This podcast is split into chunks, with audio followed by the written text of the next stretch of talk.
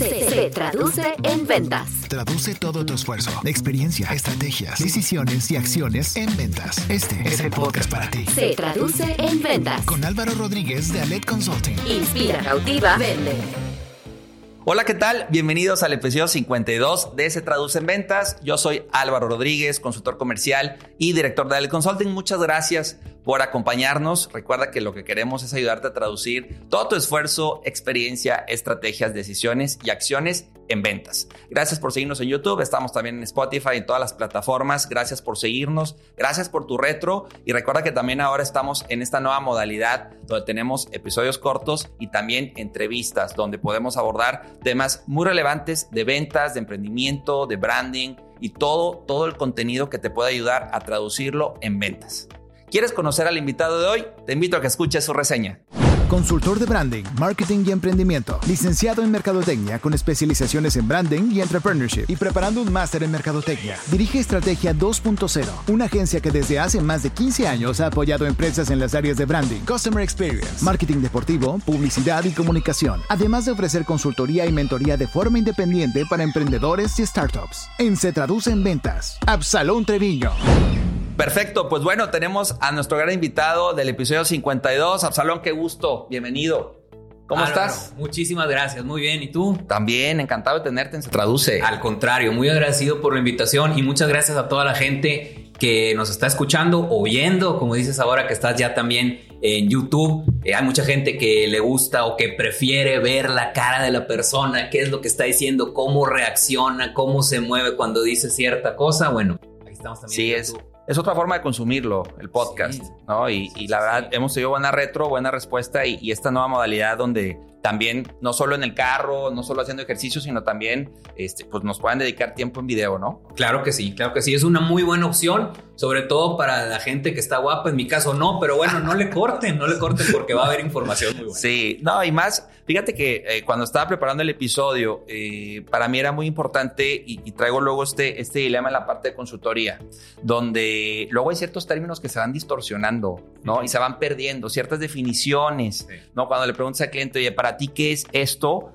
luego la explicación, o dicen, no sé, lo he escuchado y lo quiero tener en mi empresa, pero no sé qué significa ese término. Entonces, creo que hoy va a ser una buena oportunidad también de compartir estos conceptos, también desde tu experiencia, desde estos más de 20 años que llevas en, este mundo de, de, pues, marketing. de marketing, ahora lo digital, que ni se diga, ha tomado mucha fuerza, y, poder esclarecerle a quien nos escucha y, y que se pueda llevar muy claro los conceptos y ejemplos y casos de éxito. ¿Te parece? Sí, claro que sí. Y sí tienes razón. Hay muchos términos que se confunden, hay términos que se van eh, degradando o degenerando. Entonces, pues hoy vamos a tratar de, definir algunas de esas situaciones. Va, pues va el primero. Vamos a entrarle. Sí, el famoso Customer Experience. Lo he escuchado y, como que es un término que suena, suena sexy, suena bien, pero ¿qué es? ¿Cómo lo, cómo lo procesamos? ¿Cómo lo vamos aplicando?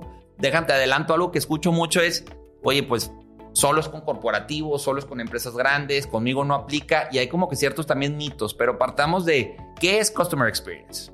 Mira, sí, eh, sí, sí es un término que se complica, pero yo creo que hay que bajarnos a lo básico. Customer Experience es la experiencia del usuario. ¿Cómo lo aplicamos? Bueno, ahí a lo mejor ya cambia un poquito. Es un término que no es nuevo, que se hizo famoso o se puso de moda malamente. Y digo malamente porque dar una buena experiencia del usuario no debe estar de moda y mucho menos debe pasar de moda ahora con marketing digital. Si tú buscas ahorita Customer Experience o CX, que es como lo maneja Kotler en, en su libro, en Internet lo vas a encontrar la mayor parte de las veces aplicado al marketing digital, pero no es así. La experiencia del usuario es más. Antes el marketing estaba muy enfocado al producto. A mí me tocó estudiar hace muchos años marketing. Sí el marketing del yo, le decía yo. Mi producto, yo te puedo ofrecer esto, mi empresa es maravillosa por esto, mi servicio es el mejor por esto y por esto, yo, yo, mi, mi. No, era parte de las cuatro P's, ¿no? Era, eh, las cuatro P's eran todos de yo, sí. de yo para ti cliente y a pesar de que se decía en aquel tiempo al cliente lo que pida, la realidad era no. Eh, al cliente esto es lo que yo tengo para darte y así cómpramelo. Empieza a cambiar un poquito ahora sí, para bien.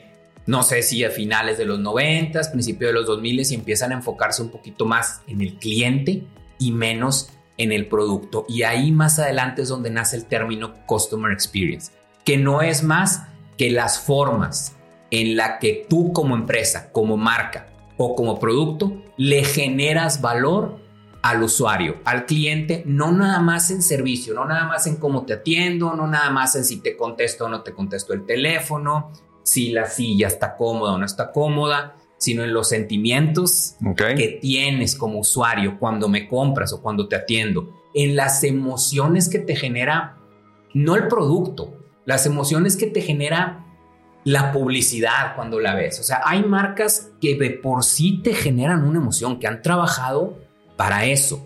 Entonces, sentimientos, emociones, obviamente servicio, eh, el mismo producto, el uso, el, servicio postventa en el caso de, pues no sé, por ejemplo, automotriz, eh, en el caso de industria, la relación, etcétera, etcétera. Todos los elementos que conllevan eh, la parte front, pero también el back, ¿no? En cuestión de, de procesos, en cuestión de tiempos de respuesta, eh, protocolos, todo, todos son elementos que van sumando, restando la experiencia, ¿no? Definitivamente. El, front, como tú dices, y ahorita lo vamos a hablar más adelante, es, es la parte que ve la gente, la parte que siente, la parte que se da cuenta. Pero todo lo que has trabajado tú como empresa, como departamento de marketing, como eh, agencia, lo que seas, atrás para soportar todas las estrategias con las cuales estás saliendo al mercado, tu estrategia de go-to-market, es, importantísimo. Y ahí es la parte en la que el Customer Experience se convierte en un proyecto eh, de, de, paciencia, digamos. Pero lo que sí te puedo decir es, el Customer Experience es lo primero que tienes que hacer, es lo primero que te tienes que sentar a definir cuando vas a lanzar o vas a cambiar tu estrategia de marketing. ¿Por qué? Porque todo es enfocado hacia el cliente. Entonces ahorita de repente la gente dice, tengo que hacer marketing. ¿Qué hay? Hasta TikTok. Dale. Vámonos a TikTok.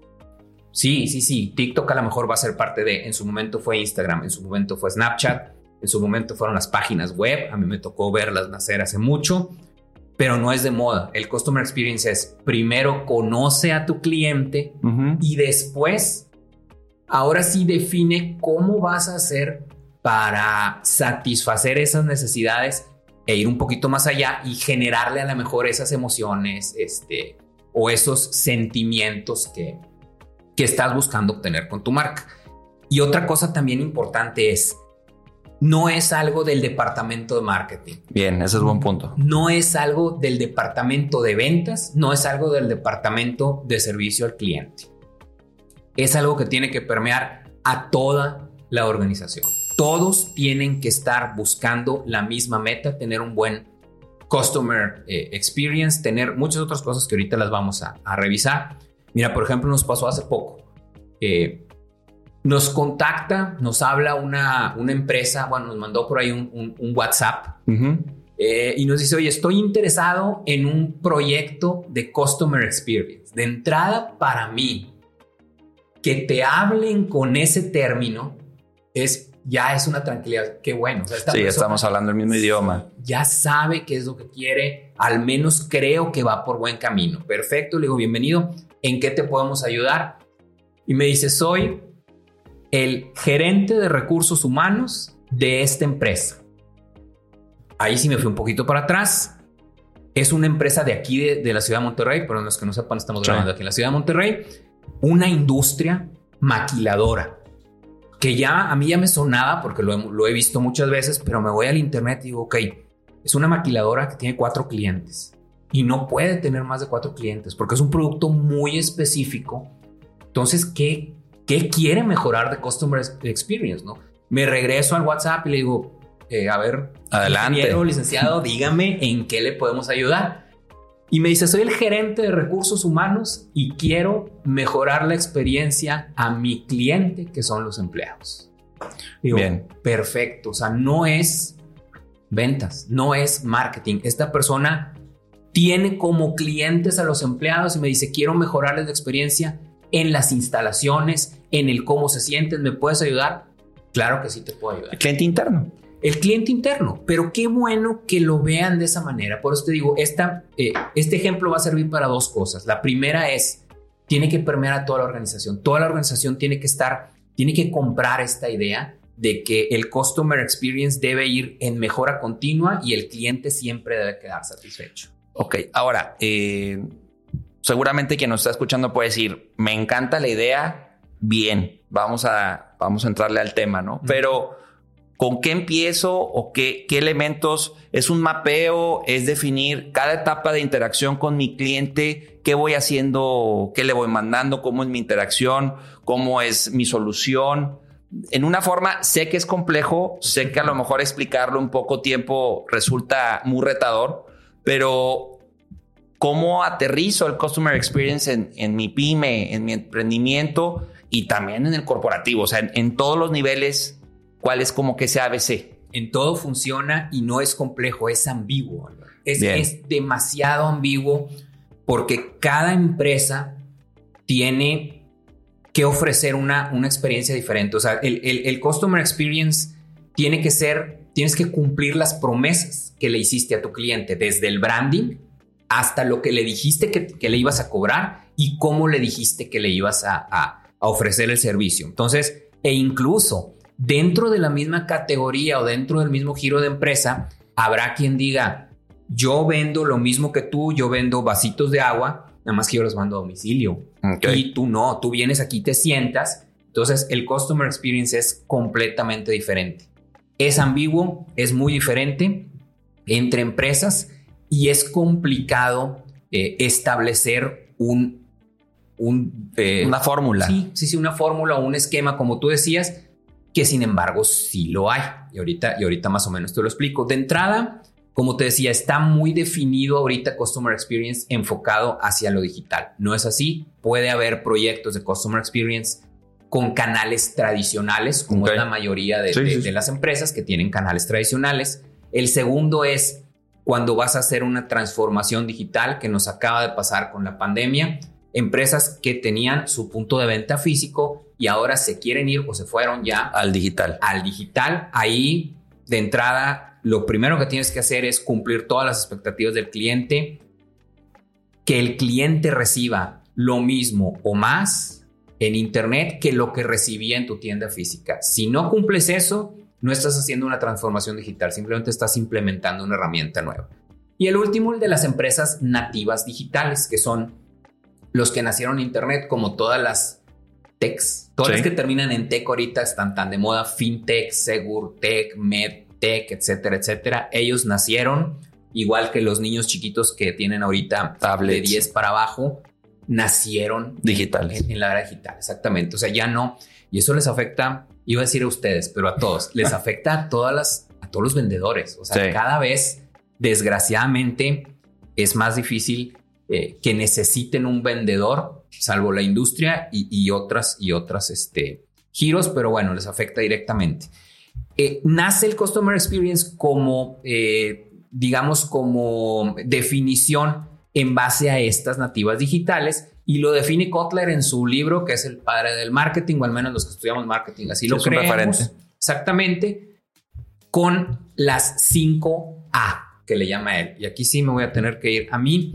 Em, acordeón, que son aware, que es la etapa en la que el cliente te descubre. Ok. La segunda A es appeal, que es la etapa en que tú le generas interés de alguna manera, ahorita no vamos a ahondar en eso, al cliente. La tercera es ask, que es preguntar, es llamado a la acción, es considerarme como, como proveedor.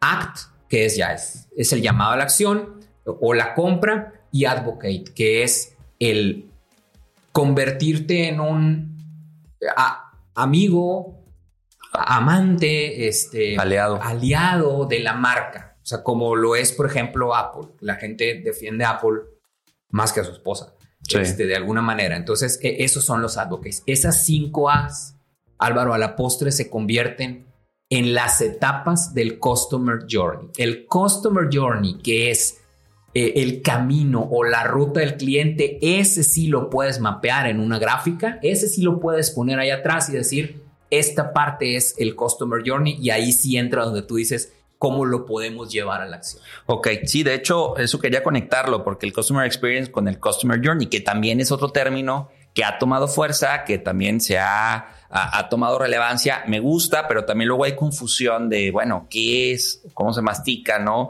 Entonces ya, ya lo empezaste a explicar, o sea, es, la ruta, si yo quiero el Customer Experience y ya, ya tengo definido qué elementos quiero, cuál es la esencia de mi marca, cómo quiero que se sienta el cliente conmigo, cuáles son esos procesos, protocolos que va a vivir en cada etapa. Ahora lo que tenemos que hacer es definir pues todo el recorrido que va, que quiero que viva mi prospecto al momento que me aborde, ya sea para producto, servicio, en las dos aplica el que puedas tener el Customer Journey. ¿Cuál es el reto con eso? O sea, ¿qué, retos tenemos? ¿Cómo, cómo, lo, ¿Cómo lo llevamos a la práctica? Esta es la parte bonita para los que son o somos consultores. Por un lado, ¿por qué? Porque lo puedes poner en una gráfica y lo puedes poner en una matriz y lo puedes, eh, eh, se lo puedes mostrar de esa manera al cliente. Y es la parte también bonita para los clientes, ustedes que nos están escuchando, que son pymes, que son micros. El Customer Journey es algo que tienen que tener. O sea, si decía ahorita hace rato que, que la primera parte de todo proyecto de marketing tiene que empezar con el Customer Experience. El Customer Journey tiene que ser tu punto número uno para arrancar el proyecto de Customer Experience. Ahora sí, si quieren más o menos lo vemos. Eh, para la gente que nos está escuchando, imagínense una matriz, una tablita, celdas de Excel, como ustedes prefieran. En las columnas van a estar las etapas por las cuales el cliente pasa para convertirse en lo que yo quiero que se convierta para mí. Ok. Eh, entonces, la primera es la etapa de descubrimiento.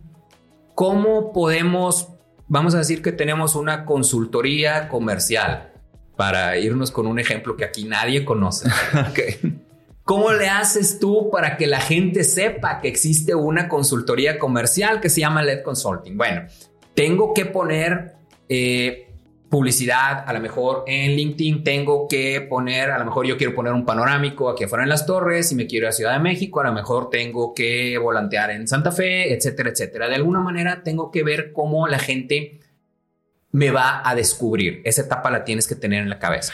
¿Cómo va a descubrir y qué quiero y cómo se va a sentir cuando me descubra también? O sea, qué emociones, qué, qué quiero transmitir, qué quiero generar que quiero que haga a partir de que me descubra, ¿no? También. Exactamente. Esa viene en la parte de las filas de la matriz. Vamos a decir, si ya tienes la primer columna, que es la descubrimiento, para abajo vas tú a empezar a poner todos los puntos importantes que quieres para cada una de esas etapas. Lo primero, por ejemplo, puede ser eh, las metas. ¿Qué metas quiero yo conseguir de, de esta etapa de descubrimiento? Quiero que el 50% de los habitantes de la Ciudad de México, exageré porque está muy difícil conseguir el 50%, pero conozcan mi empresa. Bueno, ¿qué tengo que hacer para lograrlo? Entonces, esa es primero tu meta.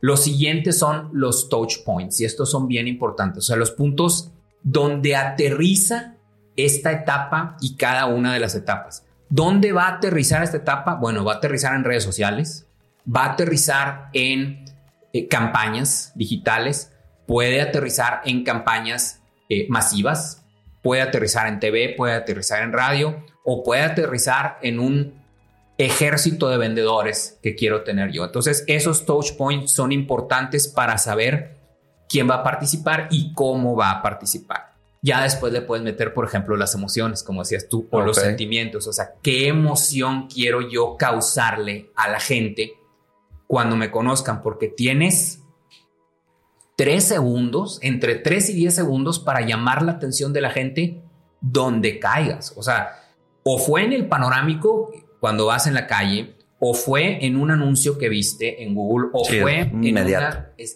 inmediato. Estamos peleando hoy por atención. Estamos completamente. Todos. Y tienes un segundito, dos segunditos, tres segunditos. Entonces, ¿qué emoción quieres causar? Bueno, quiero causar eh, la emoción de de que se sientan mal porque no están haciendo bien las cosas ahorita. Entonces te vas a la mejor a lo que hace mal tu competencia, sin decir el nombre de la competencia, y dices, seguramente tu proveedor te da esto. ay, canijo, le vas a pegar a la gente y vas a decir, estoy haciendo malas cosas. Ok. Bueno, pero ya lo pescaste. Pero a ver, por ejemplo, vamos, vamos, este, ahora sí que aterrizándolos es, vamos a pensar que yo defino una campaña digital. Quiero Ajá. que ahí me descubran, ¿no? Por una campaña digital y eh, el touchpoint ahí, ¿cuál podría ser? Google, Facebook, Instagram, eh, LinkedIn, por ejemplo. O TikTok, para que no se me bajen los, los, este, Los perdón. Este, Ok. Y ah, esos serían los, ese, es el, ese es el punto de aterrizaje. bien. Y tienes también una landing page. Por ejemplo, todos esos canales los vas a mandar a una landing page. Entonces tus touch points son esos. Ok. Y ya de ahí dijo, bueno, quiero que generar estas emociones, ¿no? Y ya generas los copies, ya generas este, la, la imagen, el video, el contenido, ¿no? Ujú. Ahí ya cubro esa etapa inicial. Tendrías todavía que tener un punto abajo que es la métrica. O sea, Ah, ¿cómo voy a medir que llegue yo a la meta? O sea, ¿cómo voy a medir cómo estoy avanzando? Entonces ahí ya le pones tú los KPIs o como tú o como tú o iba a decir tu agencia, pero no, o como ustedes en su departamento eh, de, de las personas que nos están escuchando, que trabajan en empresas, midan eh, para poder llegar a la meta que definiste por etapa. Y si no avanzas a la siguiente etapa, a veces ni te muevas, síguele ahí. Sí, a menos que sea- perfeccionarla. Exactamente. Ok. ¿Y qué sigue de descubrimiento? Ya vamos a pensar que vivo esta ruta, de ahí me voy a... De ahí te puedes ir a consideración. O sea, es decir, ya vi que esta eh, consultoría no trabaja igual que con la que trabajaba. Bueno, ahora convénceme tu consultoría de por qué sí debo de irme contigo. Ya sé que eres diferente. Bueno, entonces tienes ahora otro poquito y ahí la gente se va a considerar y a dónde, ahí, tú dime, ¿dónde va a ir a buscar más sobre ti? Ah, bueno, pues puede ser al, al sitio web, eh, a la landing. ¿no? Exactamente. Algún formulario que requisite, googlea, ¿no? Oye, a LED, quién es, qué onda y demás, ¿no? Esos son tus touch points de esa etapa. Ok. La landing page de la campaña era en la etapa 1. Tu página web es a lo mejor ya la, la segunda. O Tus la redes. persona que. sí, tus redes, tus perfiles de redes sociales. Se meten al Instagram y a ver qué ven. Si son usuarios de Instagram, si son usuarios, si son viejitos como Johnson. eh, se van a Facebook, si son chavitos, se van a TikTok. a Hay una validación. Empiezan a, a calificarte, evaluarte, a ver en qué. Oye, me llamó la atención esto, captaste mi atención, ahora voy a considerarte como opción. Exacto, te voy a dar la oportunidad de considerarte. No, no pusimos metas, pero debiste haber eh, puesto metas. Ustedes que nos están escuchando, pónganlas y ahora sí ya le sigues con las emociones que quieres generar ahí. Pues a lo mejor es la misma emoción, pero reforzada. Eh, hay otra, otra fila, digamos, que a lo mejor no mencionamos ahorita, que son los jugadores. Ok. Y, y sí es bien importante definir quiénes son los jugadores. Por ejemplo, eh, ustedes que nos están escuchando o que nos están viendo, a lo mejor tienen una agencia de marketing que, que, les ayuda. Esta primera etapa, la de descubrimiento, aviéntensela a la agencia. La agencia es el que la tiene que llevar a cabo. Pero la etapa de consideración ya no se la dejen totalmente a la agencia. O sea, ya tienen que empezar a involucrar un poquito a la gente de ventas o a lo mejor a la gente de servicio al cliente. Y luego ya las métricas de cómo vas a querer medir llegar a la meta. ¿Cuál es? Eh, no lo voy a decir todavía, pero por ejemplo, si quisiste llegar a 50% de la Ciudad de México, con la etapa de descubrimiento tienes que definir cuánto porcentaje de esos que llegaron si quieren que te consideren Ok, que avancen. que avancen. Vamos a decir que avanza un 10%. Perfecto. Esa es tu meta. KPI, ¿cómo lo voy a conseguir? Ok, bien. Entonces ahí ya tienes dos etapas en el Customer Journey donde va con métricas, va con emociones, va con definiciones, con objetivos para que podamos ir mejorando nuestro porcentaje de conversión. Exactamente. Ahora, hay, por ejemplo, a mí me gusta, depende también del cliente. Yo me brinqué la etapa de, de appeal o de interés, porque yo siempre la junto con la de consideración. O sea, si despiertas el interés de la gente, generalmente ahí te consideran.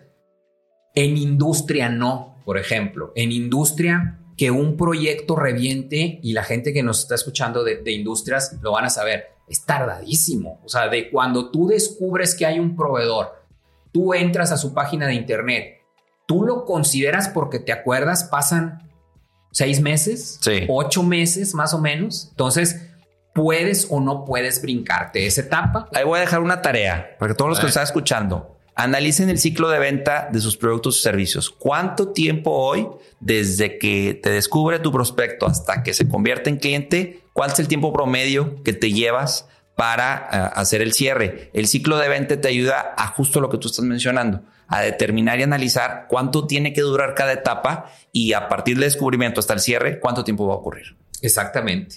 Sí, sí, eso, eso es bien importante. En productos de consumo es inmediato. Sí, eso es, es, es, por eso ahí de repente junto yo esas dos etapas. ¿no? ¿Por qué? Porque si vas pasando en un centro comercial por una tienda de nieves y se te antoja la nieve, pues en el momento en que lo consideras ahí mismo, tomas la decisión y te compras la nieve. Sí, ¿verdad?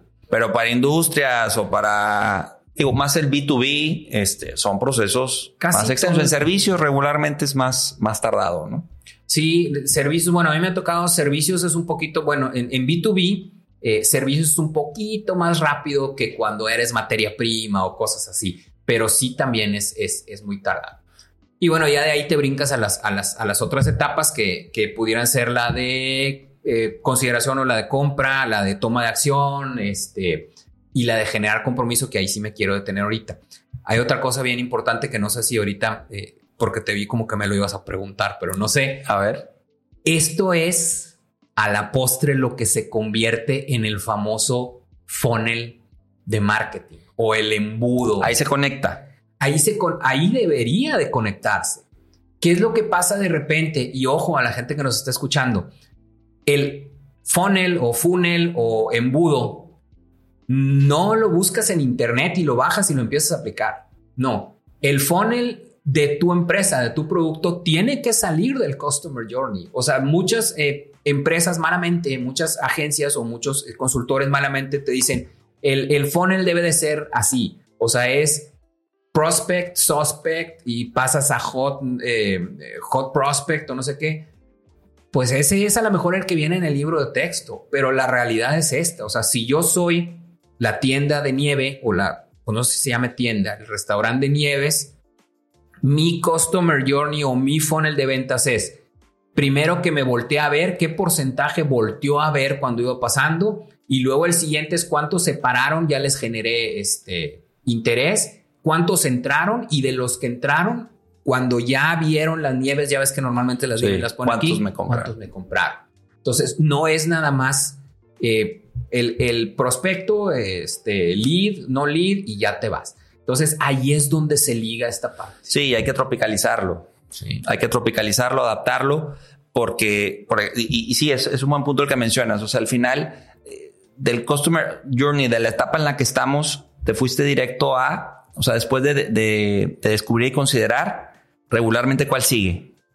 Eh, después ya directamente la acción. La acción. Acciones o te llamo este, para que me des información o te compro. Depende cuál es la naturaleza de tu empresa. Si eres una fintech o algo que estás en internet, bueno, es, es darle a comprar. Si, si quieres que te contacten es cuando ya eh, te marcan o te hablan por el WhatsApp, etcétera, etcétera. Es, es la acción como tal. Y después, yo normalmente, el, el caso de, de, lo que encuentras en internet, te vas directo al advocate, te vas directo al, al engagement yo todavía meto ahí una recompra antes. O okay. sea, ¿Por qué? Porque de que me compras la primera vez a que te vuelves mi embajador de marca. Hay todo un proceso. Hay mucho, hay mucho. En la mayor parte de las empresas hay mucho. Otra vez, industria es diferente. ¿Por qué? Porque ya generamos una relación para cuando yo te compro, yo gerente de compras de un monstruo de empresa, te compro a ti Álvaro o a quien sea que nos esté escuchando, ya te tengo que conocer hasta si traes los calcetines rotos, porque es, es, es un proceso muy largo. No así en el de la nieve, no así en, en una agencia o en una consultoría donde a lo mejor tienes que meter una etapa que es una de recompra primero. Sobre todo, por ejemplo, en el, en el, en el eh, B2C, perdón, Business to Consumer. Te compro una vez y no por eso me vuelvo tu fan. No por eso voy a, ir todos los días a esa plaza comercial. No, a lo mejor un segundo domingo que estoy dando la vuelta, no necesariamente te compro. Me acuerdo que estaba muy rica la nieve, pero otro domingo más, ah, déjame hecho otra nieve de estos compadres y ahora que sea de mango. Oye, qué buena está la de mango. Y luego pruebas la fresa y luego pruebas la de aguacate, yo qué sé. Y luego ya me vuelvo un fan tuyo, ya entro en el advocate y ahora sí, tú empresa, tu marca, ya lo único que necesitas es mantenerme feliz Sí. para que yo te esté presumiendo en redes sociales. Resumiendo, recomendando y ahora sí me convierto en un embajador de marca. Y trayendo gente a, a que, a que, oye, compré unas nieves buenísimas, mira, vamos, te llevo y o ve, etcétera, etcétera. Ok, pero entonces podríamos decir que uno de los beneficios de desarrollar mi Customer Experience y por ende el Customer Journey conectado con un embudo, uno de los beneficios es lograr eso, lograr a clientes que se convierten en embajadores de tu marca. ¿Será uno de los principales? Em, no necesariamente que sea un beneficio, o sea, ese debe de ser una de tus metas. Ok. Esa debe de ser una de tus metas, a menos de que seas un producto de one time, one shot, como, como le quieras llamar. Eh, Si, si es así, pues bueno, no, o sea, voy viendo, decía, contaba mi papá una historia hace muchísimos años, me decía el globero de la Alameda, aquí, aquí en Monterrey, a- ahorita hay muchas plazas, antes nada más estaba la Alameda y toda la gente iba los fines de semana ahí a dar la vuelta a la Alameda hace muchísimos años. Y andaba un señor vendiendo globos con un globo gigantesco de este tamaño y un chorro de globitos aquí.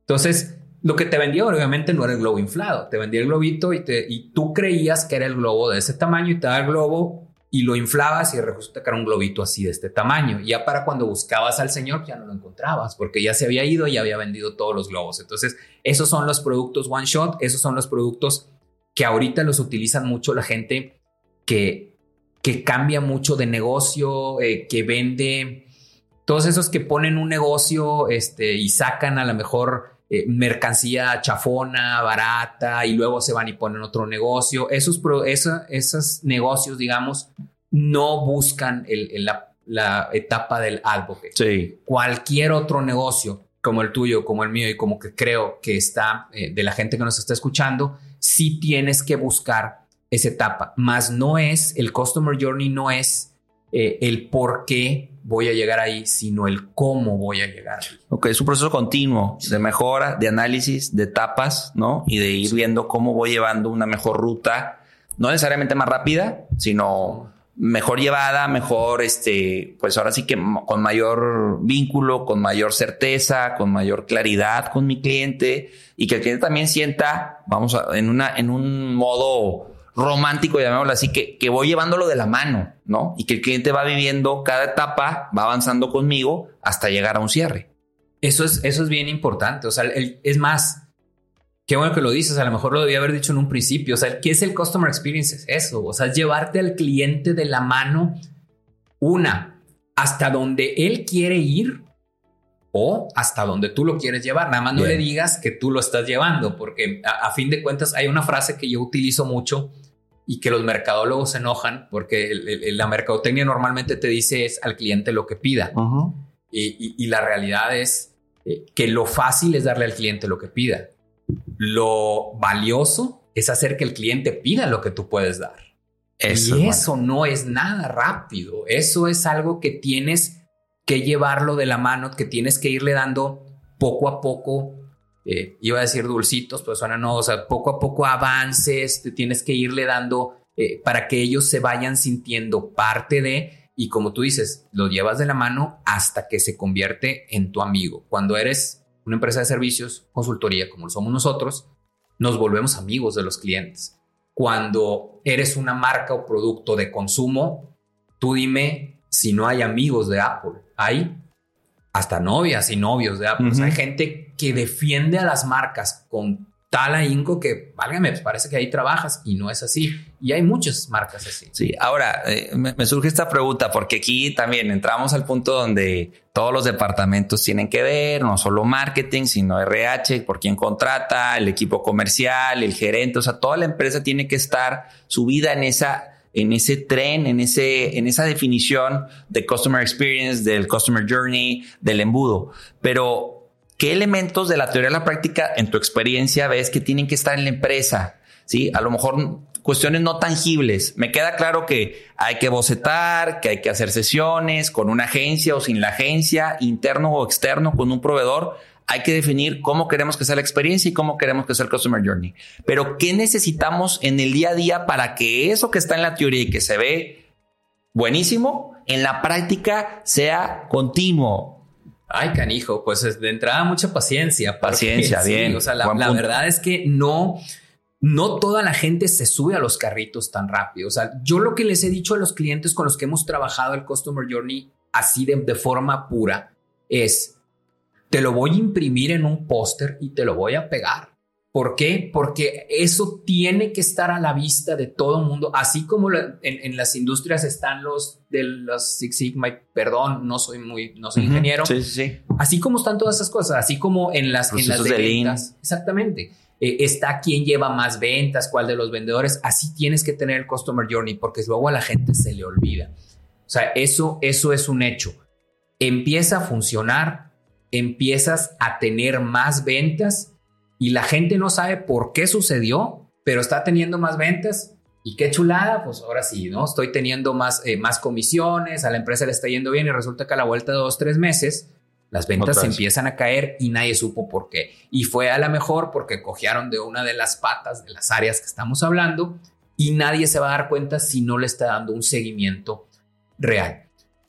Para eso definimos también los KPIs Sí, no, y que tiene que formar parte de la cultura de la empresa, esto que estamos hablando. O sea, arraigarlo, implementarlo. Escuchen el episodio en corto que estrenamos hace poco, donde hablamos de los retos de la implementación. ¿Por qué? Porque hay resistencias, porque hay miedos, porque hay dudas, o porque también, dices ahorita la paciencia. O sea, luego queremos que esto que el, día uno ya dé un resultado. Y, pues qué bueno que se dé, pues en el día uno y que dices, oye, ya al tener un customer journey, estar más claro de todo esto, de los touch points, de mi interacción, de cómo, de cómo gestionar al cliente, ya hubo un cambio, ya el cliente percibió algo distinto, pero no siempre es así. No, nunca. es, el, escenario ideal, pero no es así. La realidad es, fíjate, y me voy a regresar al, ejemplo que les di al principio de, de la industria que quería hacer el customer experience eh, ¿Por qué? Ahorita que hablamos de la paciencia.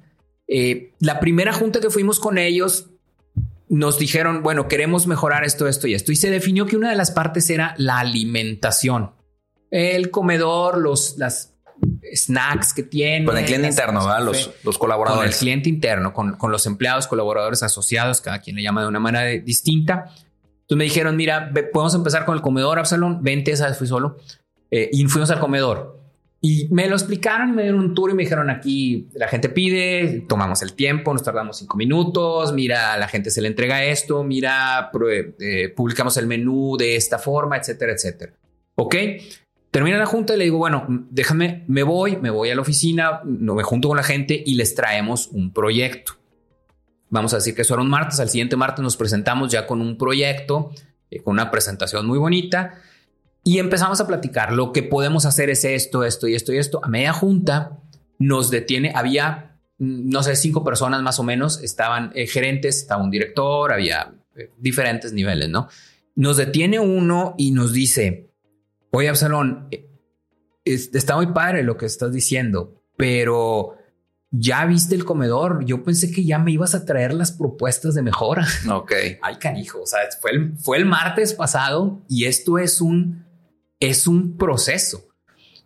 Que, si te puedo dar este, recomendaciones, claro, pues deja de dar cortadillo y empieza a dar y verás como la gente empieza a estar más contenta, pero no se trata de eso, se trata de conocer al cliente. Entonces, hicimos investigación cualitativa, cuantitativa y salieron muchas cosas muy diferentes a lo que ellos creían y a lo que nosotros podíamos haber creído después de haber visto una o dos cosas.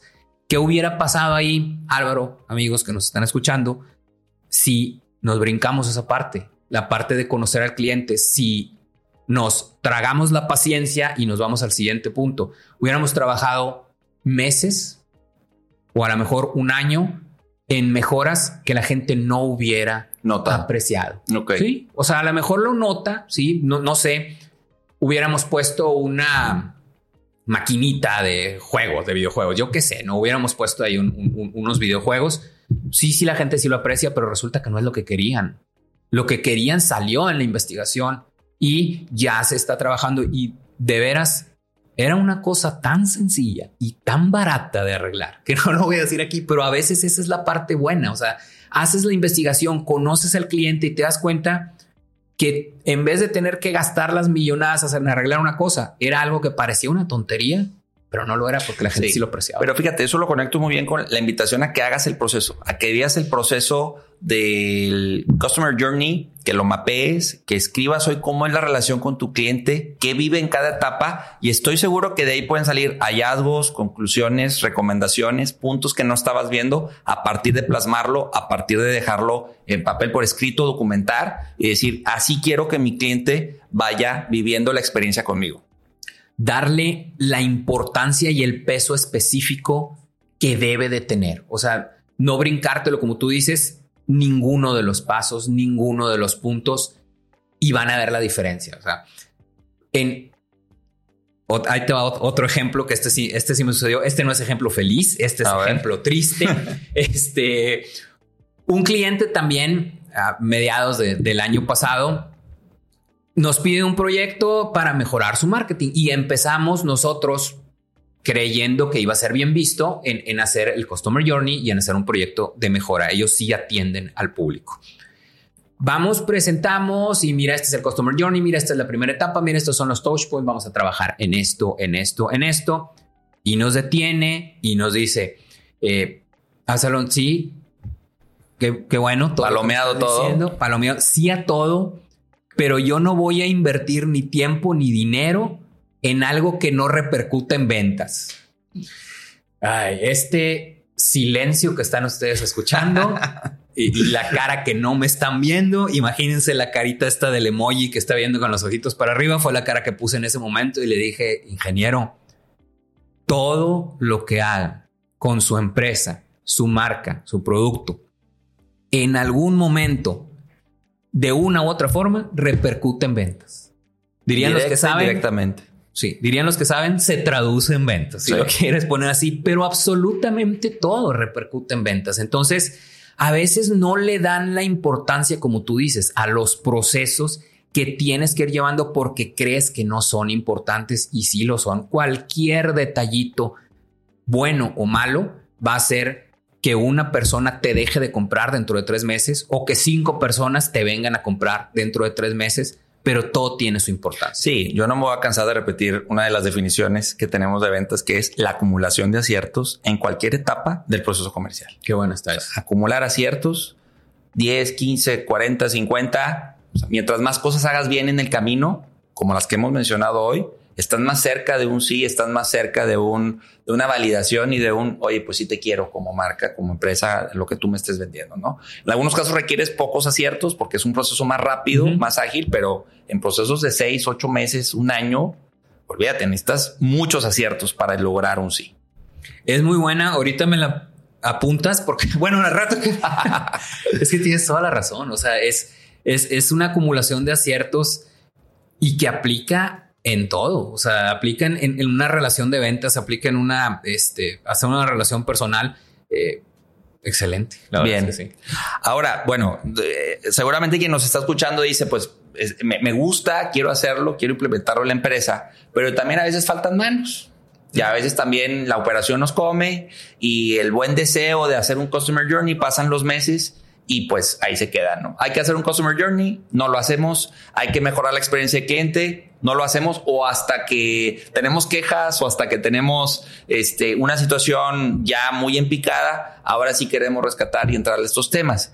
Yo creo que ahí es donde entra un externo como opción las agencias, ¿no? Que bueno, ahí decimos agencias de marketing y se amplía totalmente el espectro, las opciones, los caminos, pero quiero que hablemos de manera general y porque tú lo vives en el día a día también, o sea, la parte de cómo es la relación de las agencias con las empresas, ¿no? De repente uno entra a páginas en donde hay 30 servicios que hacen las agencias de marketing y luego yo también como tomador de decisión digo, pues por cuál nos vamos, ¿no? O, o qué servicio necesito ahorita o cuál es la ruta que debo de seguir hasta dónde la agencia que sí que no este estos tipo de, este tipo de cuestiones eh, recomiendas que se hagan con la agencia. Podríamos entrarle ese tema sin herir porque luego también genera conflicto no o sea hay, bueno, quiero escucharte y ahorita te digo lo que luego también la resistencia que ven las empresas con las agencias, que es como que pues también quieren lo inmediato y hay malas prácticas y ahí nos vamos perdiendo, ¿no? De repente ya perdemos el foco de, de qué necesito yo como, como cliente y en qué me puede ayudar o hasta dónde llega una agencia. Es, eh, ahorita dices que no quieres herir susceptibilidades. No, sí hay que herirlas. Hay que herirlas para que la gente sepa, para que los clientes sepan dónde, dónde sí y dónde no. Fíjate, sobre todo ahorita que hay el marketing digital como concepto, yo creo que eh, ni siquiera la gente sabe bien, bien exactamente qué es. El, marketing digital fue naciendo sobre la marcha. Eh, yo hice mi primer, yo personalmente hice mi primer página de internet en 1999 o en el 2000, más o menos. Eso ya es marketing digital. Pero en aquel tiempo pues, ni, siquiera sabía. Eh, hicimos nuestra primera campaña en el 2005 en Google, cuando era dificilísimo hacer campañas. Ahorita Google todo es automático. Y no fue sino hasta 2013, 2014 cuando estaba yo sentado con un creativo que estábamos tratando de, de, piratear, no, perdón, de, llevarlo, de motivarlo a que se cambiara con nosotros de otra agencia. Y me dijo, no voy a trabajar con ustedes si no se hace en agencia de marketing digital. Ahí me cayó el 20 y le dije, ¿qué es una agencia de marketing digital? Que no hagan nada de impresos, que no hagan nada de esto, que no haga puro digital. Yo no había escuchado antes de eso el término marketing digital o agencia de marketing digital. A la vuelta de los años nos hicimos una agencia de marketing digital y nos fue muy bien, muy, muy bien en, algunos momentos.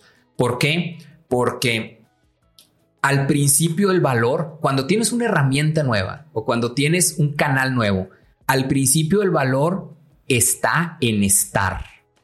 Es decir, cuando nadie le sabía Facebook y una agencia sabe dar de alta una página de Facebook, oh, ya me van a poner en Facebook. El valor está en estar y te voy a cobrar 50 mil pesos solamente por hacerte tu página de Facebook. En su momento, yo llegué a cobrar páginas de Internet carísimas. Sí. ¿Por qué? Porque era bien difícil hacer una página de Internet. Ahorita cualquiera lo hace, casi cualquier persona lo hace.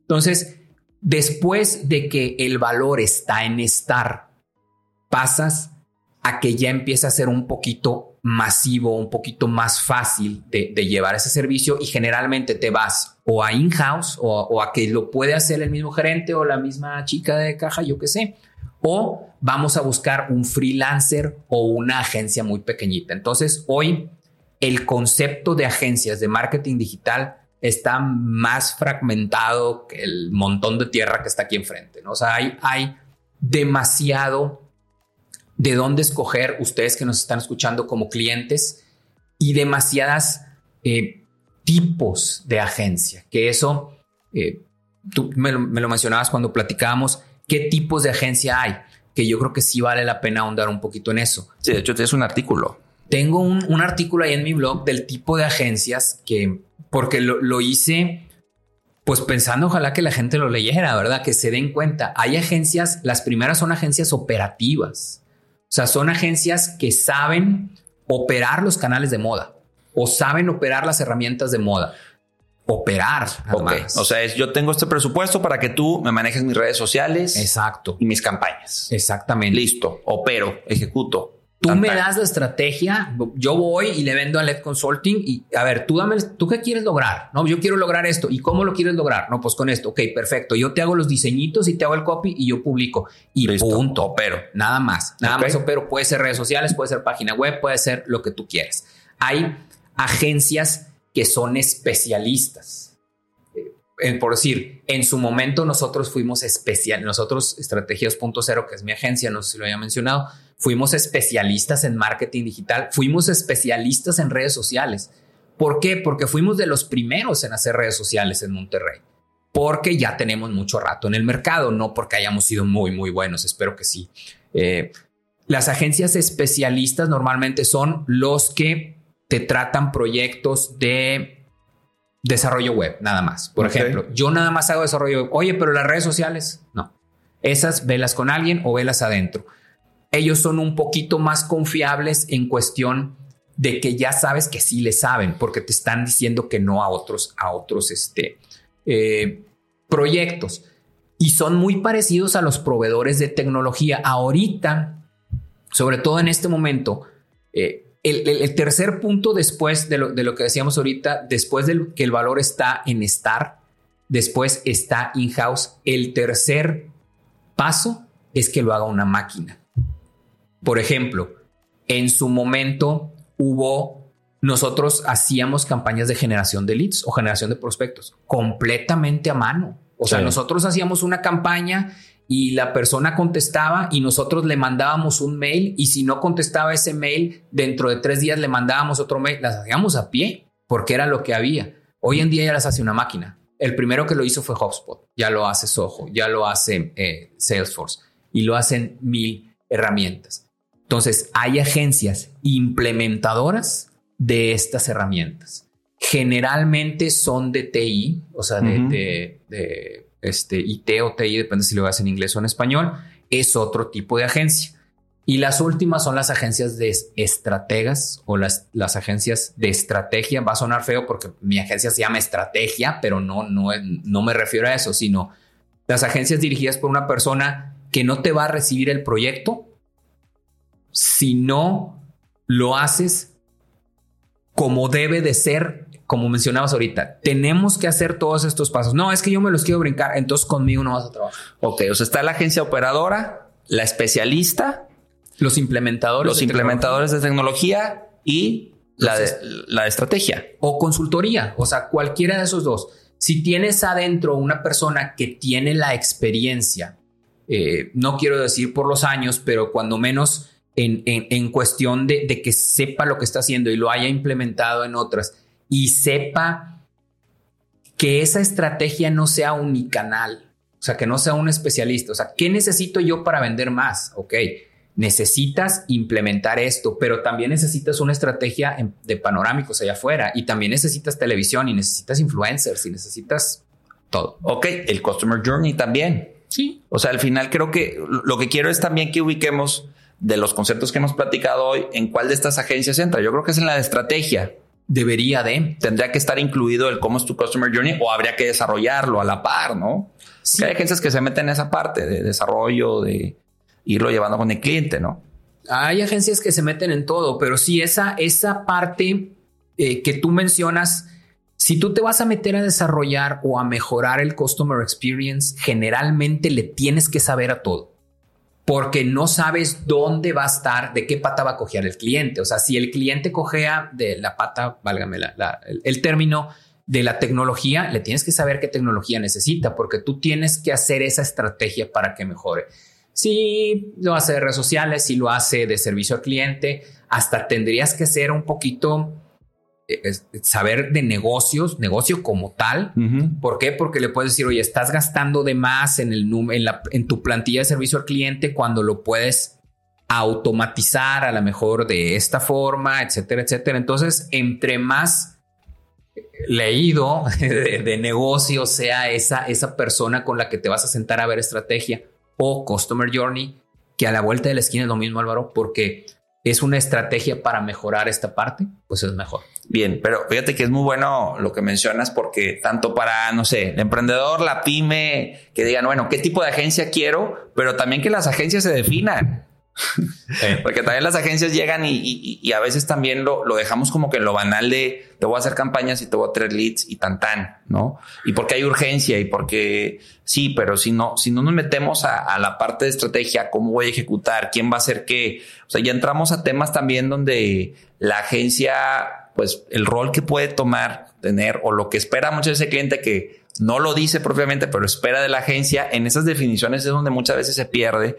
Y luego tenemos clientes que llevan seis agencias y con ninguna, con ninguna han tenido resultados, ¿no? Hasta más. Hay muchos vendehumos allá afuera. La gente que, la gente que no, eh, digo, yo creo que ya todos estamos familiarizados con el término de vender humo, pero sí hay muchos y hay muchos eh, vendedores de humo en muchos, en muchos eh, giros, digamos. ¿Qué pasa en el marketing? Marketing digital principalmente. Te van a prometer cosas que nadie te ha dado. Como tú dices ahorita, si ya trabajé con seis agencias y no me dieron y, y me vendieron, vamos a decir, me dieron cuatro leads por semana, las seis agencias, y viene uno y me asegura que me va a dar 80 leads por semana, pues amigo, lo más probable es que no sea cierto. ¿Por qué? Porque ya tienes la experiencia o te platican cosas demasiado maravillosas. Eh, esos son, terminan siendo los vendedores de Globo de la Alameda Sí. te cobran el primer mes, te cobran el setup, te hacen un mugrero, no funcionan y se van. Y el que sigue. Ojalá y nunca haya sido yo uno de esos. Si hemos tenido clientes de un solo mes, no lo puedo negar. Por alguna u otra razón no se han dado los resultados, pero sí hay que tener mucho cuidado con, con esa parte que tú dices. Es, no es tan difícil reconocer a un consultor, a un asesor, a una persona que realmente puede hacer lo que está haciendo en base a, cómo lo escuchas hablar, a la experiencia que te muestra, a qué tanto conocimiento Sí, y que no nos saltemos pasos. Eh, que no nos saltemos pasos porque al final también creo que si tú tienes claro tu customer experience, tu customer journey, tu embudo, esas tres etapas va a ser más fácil para la agencia. Cuando tú llegues con la agencia y le digas, mira, esto es lo que quiero, esto es lo que hemos probado, este es el caminito que queremos llevar, la agencia dice, estoy también frente a un cliente que ya sabe lo que quiere, que ya tiene claro su ruta y yo me subo a esa inercia que ya tiene la, empresa, a esas definiciones, a empezar desde cero y construir. Es más difícil. Muchísimo más difícil. Ese primer ejemplo que diste, eh, ese es, ahí lo que necesitan es una agencia operadora. Justamente acabas, de dar, acabas de dar el ejemplo. Alguien ya vino y ya me hizo o ya hice yo eh, lo que necesito de, no tanto de Customer Experience, sino de Customer Journey. Esto es lo que necesito. Entonces lo que necesitas es una agencia operadora lo que está ahorita tan de moda que se llama performance marketing. El, performance marketing es, yo te voy a dar la estrategia, yo te digo todo, nada más necesito que me des más ventas, que me des más leads. Tú sabes cómo le haces. A nosotros nos contactó hace poco un cliente que tiene puras agencias de performance marketing a nivel internacional y nos dijo, yo te doy, este, te pago a, vamos a decir, un peso el, el lead, ¿le entras o no le entras? Yo te doy todo, te doy la, landing page, te doy el diseño, doy, nosotros no somos especialistas en performance, entonces no le entramos. Pero ahí lo que necesitas es una agencia operadora. Por otro lado, puedes irte con un consultor independiente, con un consultor de negocios para que te ayude a definir el Customer Journey y luego irte con una agencia de, de operadora. Esa, esa sería otra parte muy coherente por hacer.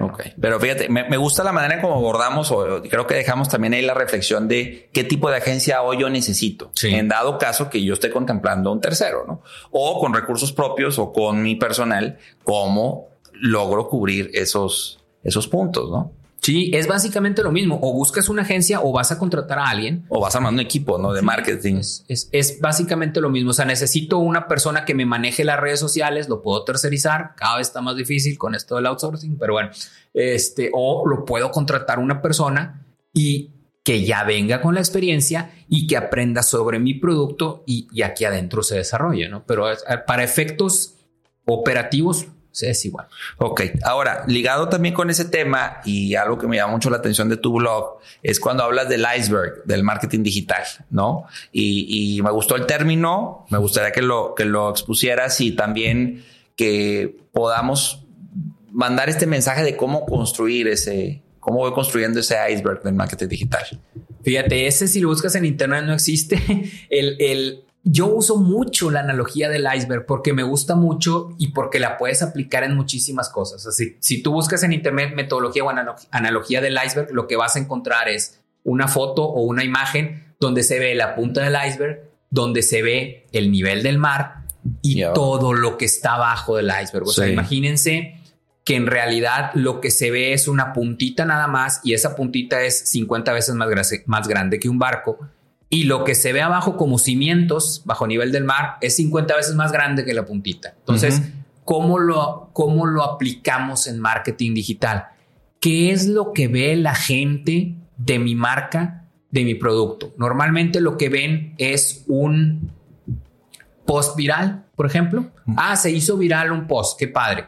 Eh, ya vi la marca. Ven eh, a lo mejor mis perfiles de redes sociales o ven si yo contrato a un influencer bueno, si yo contrato un influencer, ¿qué es lo que van a ver? Ah, van a ver la mención del, influencer o influencer. Eh, eso es lo que van a ver si se meten a mis perfiles, si ven mis posts, si le dan like, lo que voy a estar saliendo, etcétera, etcétera. Eso nomás están viendo la puntita del iceberg. En aguas menos profundas, pero ya bajo el nivel del mar, por llamarlo así, está el siguiente paso. Vi el, la mención del influencer, vi el post viral, déjame busco más de esa empresa. Y nos vamos al, Customer Journey, es donde ya es la consideración. ¿A dónde te vas? Igualito que lo que dijimos en el Customer Journey. Nos vamos al sitio web, nos vamos al perfil principal de Facebook, de Twitter, de Instagram, de LinkedIn, de lo que use esa persona, TikTok, lo que sea. Ahí es donde, eh, si me dices, debo tener todas las redes sociales, sí, porque si te llega uno no sabes por dónde te va a llegar. Cuando menos estén bonito tu perfil.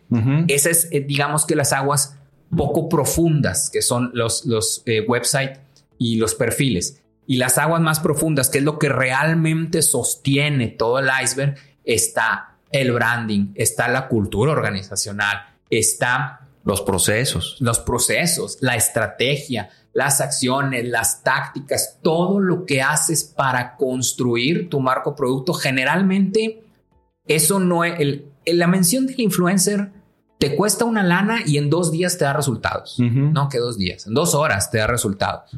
Lo de allá abajo del iceberg, que es lo que lo sostiene, esto te tardas años. Definitivamente te tardas años, pero a fin de cuentas es, es, es lo que lo sostiene. ¿Qué necesita una empresa? Necesita todo el iceberg. No es nada más tener las bases. Si tienes las bases, pero no tienes bien ahí arriba, pues no te van a ver. Se va a pasar el barco. Y si nada más tienes la parte de arriba, no está. Te vas a hundir. Ok. Se va a hundir el iceberg. Entonces, para ponértelo en un ejemplo de algo que, todos conocimos hace aproximadamente un año y que veamos la importancia, sin la importancia de los cimientos del iceberg, sin que me menciones marcas ni nada. Hubo un eh, contenido, un video que se hizo viral de un niño que atiende una tienda y que van y le piden unos preservativos y el niño le hace. Eh". Bueno, yo creo que ya con eso ya todos se, hizo, se hizo viral. Se hizo rockstar el. Se hizo rockstar el niño, salieron stickers, salieron memes, salieron etcétera, etcétera. El niño incluso lo buscaron, dieron con él. Una empresa de hamburguesas este, de Estados Unidos lo contrató. El niño fue un éxito total. Hace más o menos un año, poco más de un año, no me acuerdo Ahorita te pregunto a ti, Álvaro, y a la gente de allá, ¿cuál es el nombre del niño? No, yo no lo recuerdo. ¿Y en qué empresa trabajaba? La empresa sí la recuerdo, pero... ¿En qué empresa trabaja? No sé si no la puedas decir. No, sí, sí. Pero todos nos acordamos, incluso lo conocemos como el niño del Oxxo. Bueno, la punta del iceberg es el niño. Se hizo famoso durante un rato, fue famosísimo, hasta lo contrataron, etcétera, etcétera, pero se hundió. Ahorita no sabes el nombre del niño.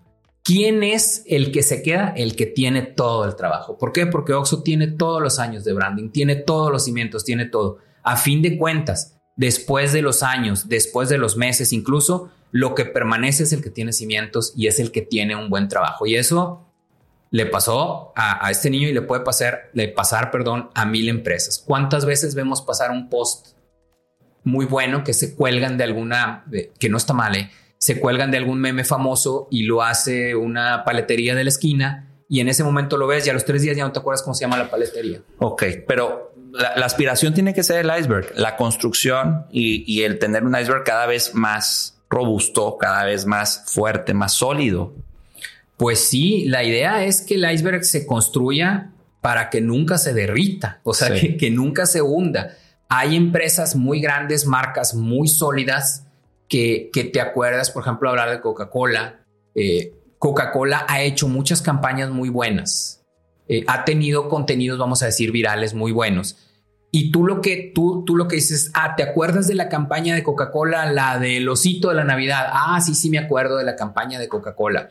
Después de unos años a lo mejor se te olvida el osito, pero no se te olvida Coca-Cola. Sí, pero fíjate, ahí es donde necesitamos que el emprendedor, el microempresario, la pyme, aspira a eso y no diga, bueno, es que ellos, sus presupuestos y, y demás, porque creo que ahí es donde también luego está la resistencia o se, ve, se sienten muy un customer journey. No, eso no aplica para mí. Oye, este, el, el iceberg, pues no, o sea, hay una limitante eh, de, mental, pero también de presupuesto, de tamaño, de que no aplica para mí. De tiempo también. De tiempo y es como un, ahí lo dejamos como un buen deseo.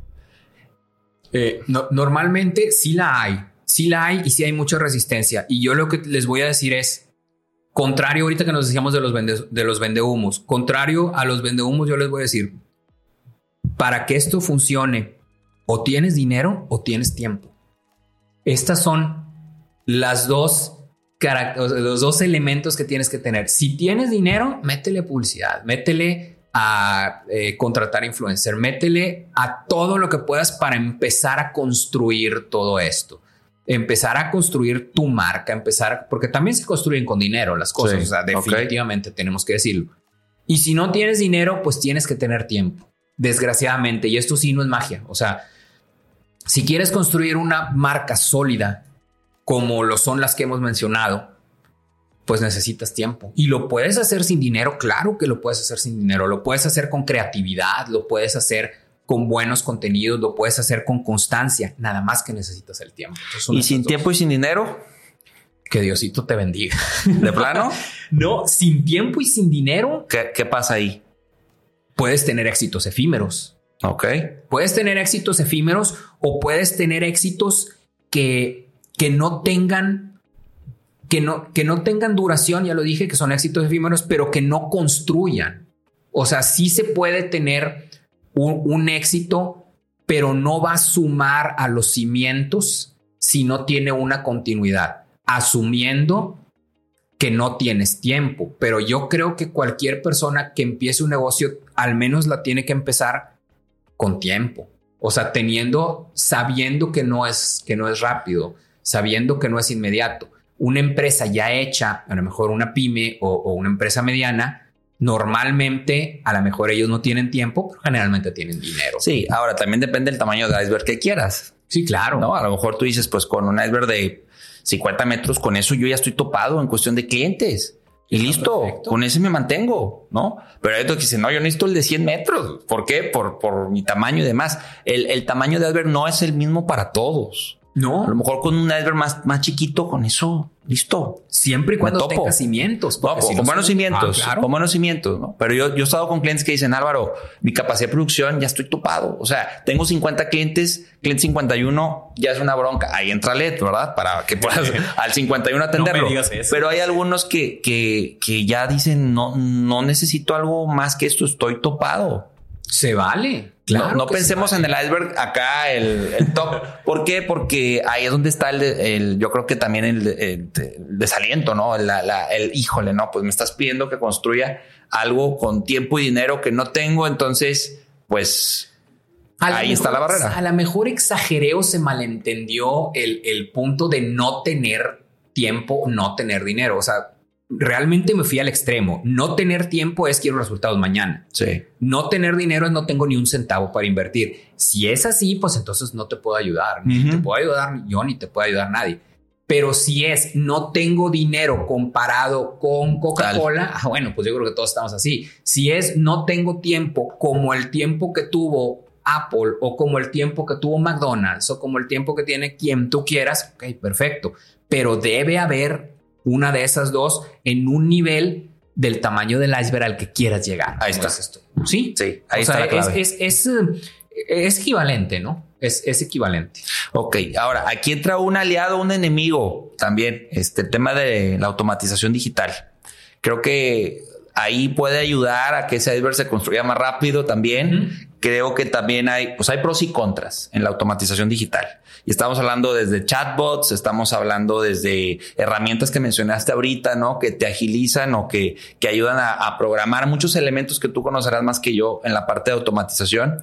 ¿Cuál es tu postura respecto a eso? Hablemos primero de los pros y también quiero irme a los contras, porque eh, he vivido de las dos con los clientes y si hay contras también luego que no se contemplan y que pegan, ¿no? En la parte de automatización. ¿Qué entiendes tú primero por automatización digital? La, automatización es brincarte procesos como lo, que comentaba yo hace rato, que antes nosotros hacíamos las campañas de leads a mano y ahora las hace una máquina. Eh, así, digamos, este, sencillamente es, es hacer o brincarte procesos que antes tenían que ser humanos y que los haga ahora un software o una máquina o cualquier cosa me preguntaban mi opinión. A mí me encanta la automatización de marketing. Yo soy, eh, ¿cómo, te diré? O sea, soy pro de, de que me atienda una máquina. o sea, yo, si yo agarro hoy mi celular, mira, hace poquito abrí una, o saqué una tarjeta de crédito en una super app de, que te envía a domicilio. Yo también. Bueno, yo también vi el proceso. ¿Hablaste con alguien? No. Te tardaste más de 20 minutos y ya tenías tu tarjeta y te va a llegar o te llegó a tu casa dos días después. Para mí eso es impresionante, es maravilloso. Antes te tenías que ir a sentar a un banco tres horas o no sé cuánto para que te atendieran y mira que este, afírmame aquí, bla, bla, bla, bla, bla, bla. Hoy tienes tu tarjeta de crédito. Oye, es una tarjeta de crédito. Pero hay muchas cosas que lo están haciendo así. Eh, GBM lo hizo, la gente ya está invirtiendo sin necesidad de ir a sentarse con nadie, lo está haciendo. Bitso lo hizo con las criptomonedas. Este eh, Banco BBVA, perdónenme, señores, lo Hey hizo. Banco. ¿Eh? Hey Banco. Hey Banco fue el primero. No, bueno, no sé si, no sé si Hey Banco, que es parte de Banregio, fue el primero o fue BBVA el que lo hizo, que ya puedes sacar tu cuenta, que también abrí yo una ahí, sin tener que ir al banco, sin tener que hacer absolutamente nada. Entonces, esa es la parte de automatización en la cual yo estoy mucho, muy a favor de que suceda. No es feo porque estás quitando empleos, desgraciadamente. Pero bueno, eh, que esa gente es tu oportunidad. Si tú eres vendedor de tarjetas de crédito, ya sabes que te vas a quedar en algún momento sin trabajo. Entonces empiezas a capacitar por otro lado. Pero Sí. bueno, eso es, eso es otra cosa. Pero ahora, pero te fuiste a la automatización digital, la top de tops. También hay elementos básicos de automatización digital que ayudan a tu iceberg, ¿no? Donde el uso de herramientas, un CRM, programar ciertos envíos de correos, ciertas campañas, chatbots. O sea, también son elementos, a lo mejor los, los, los no, no tan, no se llevan todos los reflectores, Sí. pero son esa automatización. Definitivamente. ¿Cuál es un proceso de automatización completo de, de marketing o de inbound marketing, que es algo que inventó HubSpot? Eh, tú entras, tienes una campaña, de, te sale un anuncio, vamos a decir, en, en- en Instagram eh, de asesoría en ventas o de consultoría en ventas. Le picas, te lleva a una landing page. La landing page tienes dos opciones, o llenas el formulario o ahí te da un chat en vivo abres el chat en vivo, te contesta una máquina, tú no te das cuenta que te está contestando una máquina porque las preguntas son muy sencillas. O sea, la, la inteligencia artificial hoy en día puede predecir las preguntas. ¿Qué me va a preguntar? Lo más probable es que me pregunten cuánto cuesta, lo más eh, probable es que me pregunten cuánto tiempo se lleva, cosas así. Entonces la inteligencia artificial detecta y contesta y contesta y contesta. Sí, sí me interesa, ok, lléname estos datos y te, y te hablamos. Llenas el formulario, llega al CRM, en el CRM envía automáticamente si llegó a la landing que estaba preguntando de, tu campaña de consultoría en ventas flash, vamos a decir, por ejemplo, consultoría de un, de un solo día, ok, o coaching de un solo día. Automáticamente el email manda la información ya con precio y todo.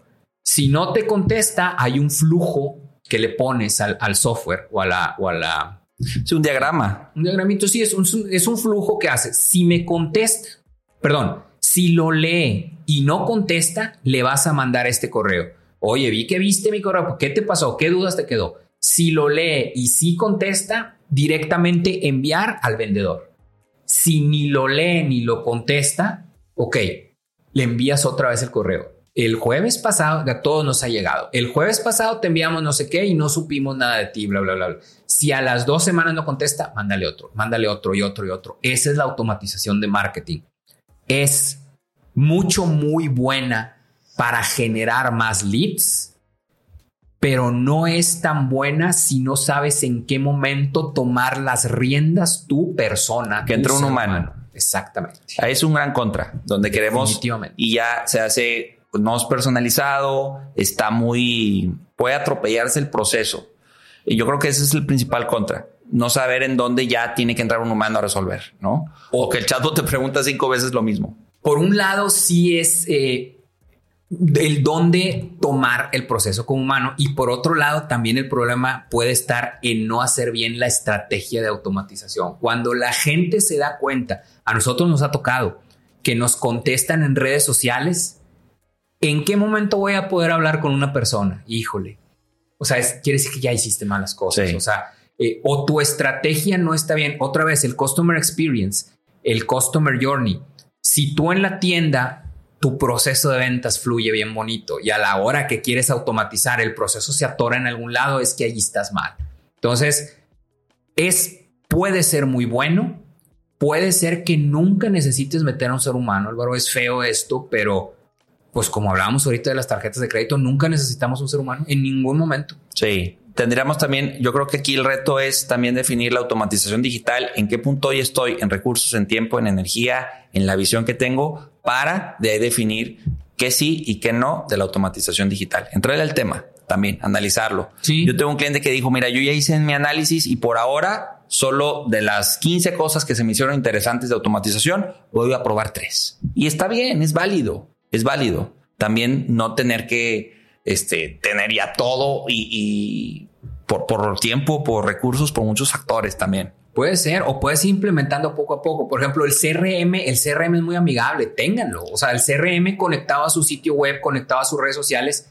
Si no quieres hacer nada con, con la información después, no la hagas. No quieres nutrir la relación, pero ya la tienes. Sí. Entonces, ya en un siguiente paso, ya tienes los recursos. Ahora sí vamos a hacer algo con esta información que tengo, ¿no? De acuerdo contigo, de acuerdo contigo. Y también yo creo que necesitamos una segunda parte de, tenemos otro episodio Me para... encantaría, me encantaría. Hay que armar otro episodio. Falta mucho. Sí, son buenos temas. Yo creo que ahorita logramos cubrir muy bien lo que hoy representa para nosotros, para ti principalmente el customer experience, el customer journey, que sí, que no, la relación, el tipo de agencias, ¿no? Que habría que, que analizar cuál me conviene a mí y también este iceberg, que me, me quedo mucho con la analogía del iceberg del marketing digital y en qué punto estoy, qué tipo de iceberg quiero y, Sí. y me conviene tener y, a- y la parte de automatización. Creo que son buenos temas, hay que ponerlos sobre la mesa, hay que platicarlos en la empresa, hay que abordarlos sin miedo y decir, bueno, quiero, qué quiero y qué no quiero de todo esto. Claro, sí, definitivamente. O sea, sí fue muy extenso, son muchas cosas, pero bueno, ahí eh, que te contacten para, para si tienen alguna duda o algo y ahí eh, ya, ya podrás tú ahondar un poquito más. Perfecto. ¿En dónde te seguimos, Obsar?